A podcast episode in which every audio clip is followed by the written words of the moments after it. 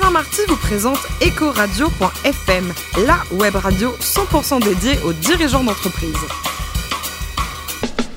Bonjour à toutes et à tous, bienvenue à bord de ce nouveau numéro d'EcoRadio.fm. À mes côtés pour co-animer cette émission, Corinne Calandini, la directrice France d'AXA Gestion Privée. Bonjour Corinne. Bonjour Alain. Vous aimez le thé ou pas? J'adore le thé. Et ça tombe bien, on en parle avec notre premier invité, Vincent Balailly, qui est le président de compagnie coloniale. Bonjour Vincent. Bonjour. Alors racontez-nous, vous êtes né en 67 en Ardèche, ça commence bien ça. Et vous avez une double formation en France et également en Irlande, d'où Ouais. votre teint allé. C'est ça. J'y suis allé d'ailleurs récemment, mais il faisait très beau.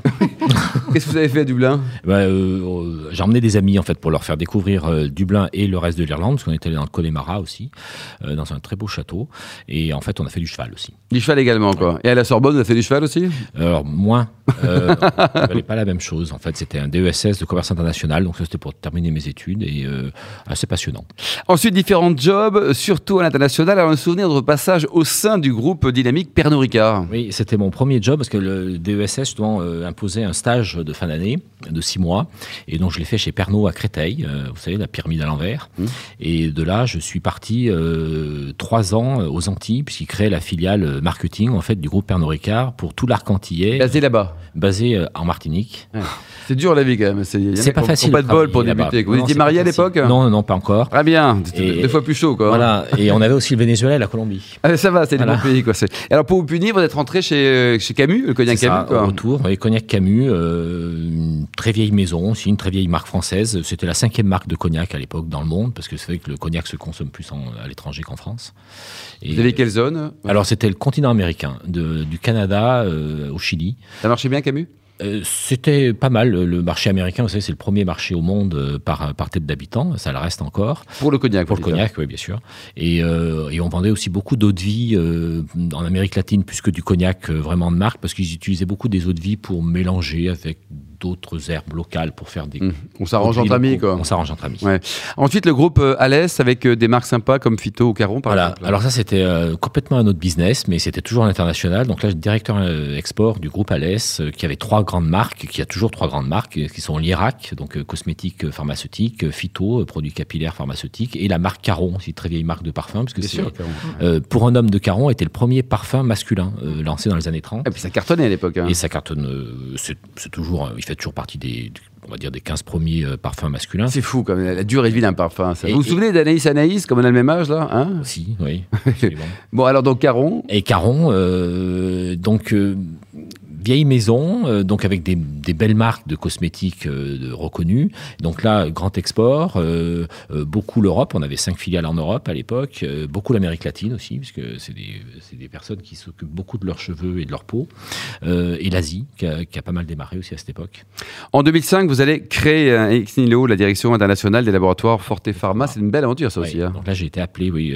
c'était un petit labo basé à Monaco qui faisait des compléments alimentaires. Donc là, vous savez, c'était la grande vague qui continue d'ailleurs toujours des compléments alimentaires euh, pour soigner en fait euh, bah, le- la malbouffe peut-être ou euh, savoir comment rééquilibrer, rééquilibrer son alimentation. Et alors là, beaucoup plus compliqué à exporter puisque c'est quelque chose qui, s'avale. Donc forcément, beaucoup plus de barrières, même en Europe. On a créé donc cinq filiales, une en Espagne, Italie, Portugal, Autriche et Belgique. Et même en Europe, il est compliqué au niveau des claims, comme on dit, vous savez, ce qu'on revendique pour le. Donc c'était le leader français de la Euh, je peux vous dire que c'était très compliqué, par exemple, de parler minceur en Autriche, parce qu'on n'avait pas le droit de dire que ça vous aidait, même, même aider à mincir, c'était très compliqué. Ah ouais, un- li- limite indécent. Quoi. Ouais. En 2009, euh, vous allez vous rendre euh, en famille là, à Poitiers. Vous, lisez un, un- vous lisez un journal avec vous apprenez le dépôt de bilan de compagnie coloniale. Et là, vous dites go, j'y vais, je reprends le truc, non? Alors, Go j'y vais, euh, ça m'a interpellé parce que compagnie coloniale, ça dit toujours quelque chose à quelqu'un. On se rappelle tous des boîtes noires, euh, rouges, rayées euh, qu'on a chez sa grand-mère ou sa grand-tante euh, ou autre, Chine Extra. Euh, donc, je regarde le, le, le produit déjà. Je, je vais à la grande Vous épicerie. connaissiez ou pas? Alors, de nom, oui, et il y en avait même dans le tiroir chez mes beaux-parents, vous voyez, des boîtes, des boîtes anciennes. Donc, euh, on regarde un peu la distribution, et puis euh, là, il fallait donc, c'était un dépôt de bilan. Donc ça, c'est un sujet que je n'avais jamais abordé. Donc j'ai un ami, un cousin avocat euh, que j'appelle pour lui demander comment ça se passe, et il me dit, ben, c'est pas très compliqué, il faut appeler le, le greffe du tribunal de commerce, demander un dossier. Donc je, je fais la, la procédure sans savoir si j'allais jusqu'au bout parce que ça me paraissait très lourd et compliqué. En fait, c'est pas très lourd ni très compliqué. Il faut bon réfléchir pendant deux trois mois, euh, de trouver un financement, euh, monter un dossier avec un plan à trois ans, c'est ce que vous demande le, le greffe, et ensuite vous déposez votre dossier et le lendemain du dépôt, on vous donne les offres concurrentes. Vous connaissez les offres de vos concurrents? Le lendemain du dépôt de dossier, donc vous avez déjà tout mis sur la table en fait. Hmm. Et là, il y avait huit candidats repreneurs. Donc, Ah, quand même, ouais. qu'il y, a, il y a forcément quelque chose. C'était une vraie marque en fait. Et il y avait quand même 350 clients encore à l'époque. Bon, très franco-française, qui avait appartenu à Unilever pendant une vingtaine d'années. Et euh, donc, il avait toujours considéré comme la marque premium euh, du groupe, mais que pour la France. Donc, vous voyez, ça, ça restait un marché quand même relativement euh, petit.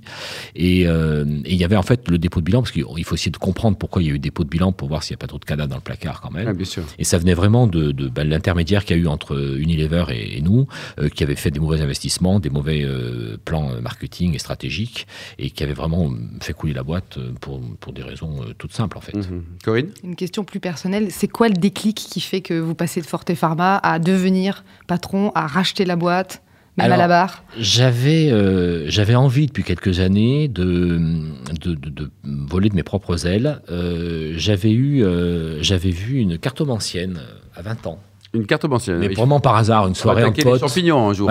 Elisabeth. Tessy. Non mais vraiment un truc, euh, en Ah. soirée entre copains. Vous avez pris combien Parce que nous, à la 50 euros, on vous le fait. quand même, hein, Non, et qui m'avait on, dit, on lit les lignes de la main. qui m'avait dit un jour vous créez votre boîte. Bon ben voilà, donc là j'ai rien créé. En fait j'ai repris un truc parce que moi créer, je, il faut il faut vraiment euh, créer, c'est plus compliqué. Euh, donc là c'était peut-être le, c'est ce qui m'a m'a fait dire tiens c'est peut-être l'opportunité, en sachant que c'est un produit euh, sympa, le thé, pas compliqué.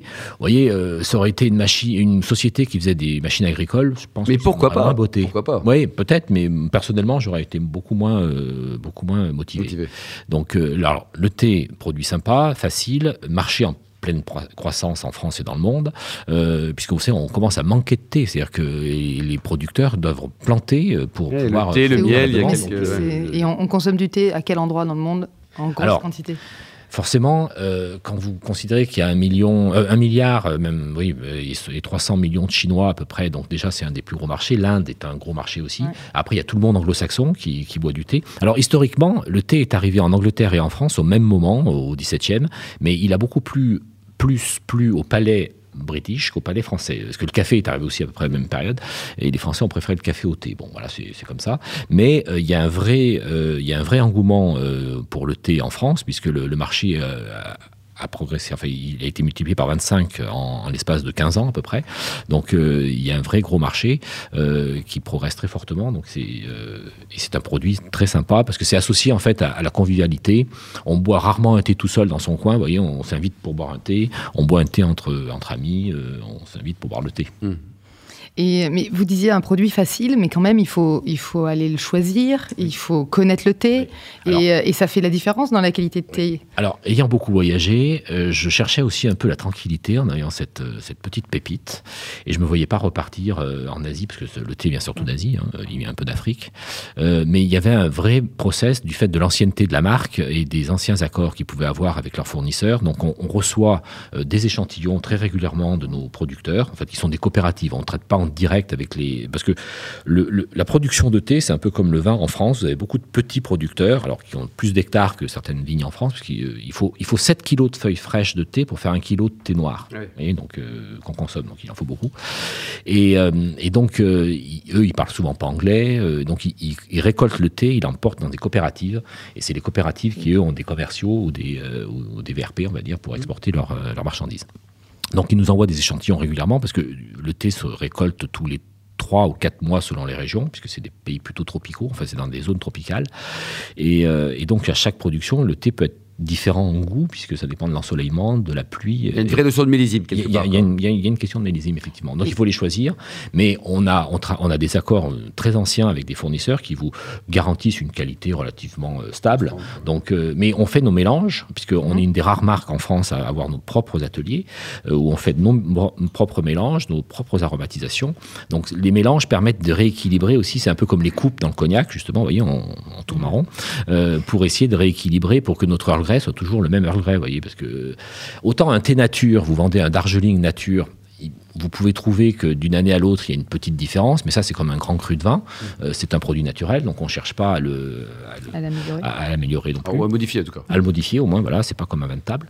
Et, mais on essaie quand même d'avoir des, euh, des, euh, des, qualités constantes. Vous disiez le marché s'est multiplié par 25, j'imagine les la consommation a explosé. Et du coup, entre thé chaud, thé glacé, thé frappé, comment on gère l'innovation sur ce marché? Alors justement, le thé glacé, c'est très récent, ça fait 2-3 ans qu'on en parle un peu plus. Nous, l'année dernière, on a lancé une gamme de thé glacé qui a très bien marché. On avait fait avec un, barman d'un petit bar dans le Marais à Paris qui nous avait préparé des cocktails à base de thé. Et euh, on avait invité la presse, ça avait très bien marché. Euh, il y en avait un seul non alcoolisé, il a eu beaucoup moins de succès. Euh, et, donc ça, c'est très nouveau, mais c'est vrai que euh, plutôt que d'acheter un thé euh, en grande mmh. distribution déjà tout prêt, où il y a beaucoup de sucre et beaucoup de colorants et beaucoup de produits chimiques, il vaut mieux acheter un thé, le faire soi-même. Alors ça demande un peu plus de temps parce qu'il faut le faire infuser, sympa aussi, le laisser refroidir, après y mettre des glaçons. Mais après, on peut s'amuser à faire des cocktails avec du thé ou du rhum dans un, mélange de thé, ça peut être très sympa. Mmh. Le rhum et le thé, je connaissais pas, mais... Mmh. Pourquoi pas mm. Et avec cette marque, euh, Compagnie Coloniale, euh, on pouvait imaginer de décliner avec d'autres produits. On parlait il y, a, quelques semaines avec euh, Derek Smith, le patron de Trésor de patrimoine, des limites d'une marque. On peut faire des choses, mais pas tout. Mais par exemple, du café. Du café, c'est pas incohérent, ça Alors, euh, oui, sauf que nous, on a une vieille histoire. En 1848, on a 170 ans cette année. On a retrouvé beaucoup de vieux documents euh, sur Internet, en fait, ou dans des brocantes ou autres sur Compagnie Coloniale. Et on a beaucoup de pubs. Je suis allé à l'INPI même récupérer les enregistrements de la marque. Et en fait, euh, la marque a commencé dans le chocolat. Dans le chocolat ah Et en 1860, elle, a bifurqué sur le thé, elle a gardé le chocolat, parce qu'on a, on a encore des pubs des années 30 avec le chocolat. Donc c'était chocolat et thé. On a beaucoup même de, designers, on n'appelait pas ça comme ça à l'époque, mais comme Félix Loriou, qui en 1913 a fait une pub compagnie coloniale avec mm. euh, chocolat et thé. Donc le chocolat pourrait être peut-être une, une, voie assez naturelle. Une voie de, voilà, de développement. On est beaucoup distribué dans des magasins de café, on est beaucoup chez les torréfacteurs aussi. Mais euh, thé, café, oui, c'est presque antinomique, mais pourquoi pas, après tout, c'est des frères ennemis. Quoi. Et pour terminer, côté vin, vous appréciez le bon vin, un souvenir d'un Châteauneuf du Pape 1979 que vous n'avez pas bu avec nous, vilain coquin. Oui. C'est vrai que c'était une, grande année. Alors, euh, ma famille maternelle fait du vin depuis pas mal d'années, euh, du Saint-Joseph, donc on n'est pas loin du Châteauneuf. Sympa, Saint-Joseph. Et, euh, mais le Châteauneuf reste un de mes vins préférés, effectivement.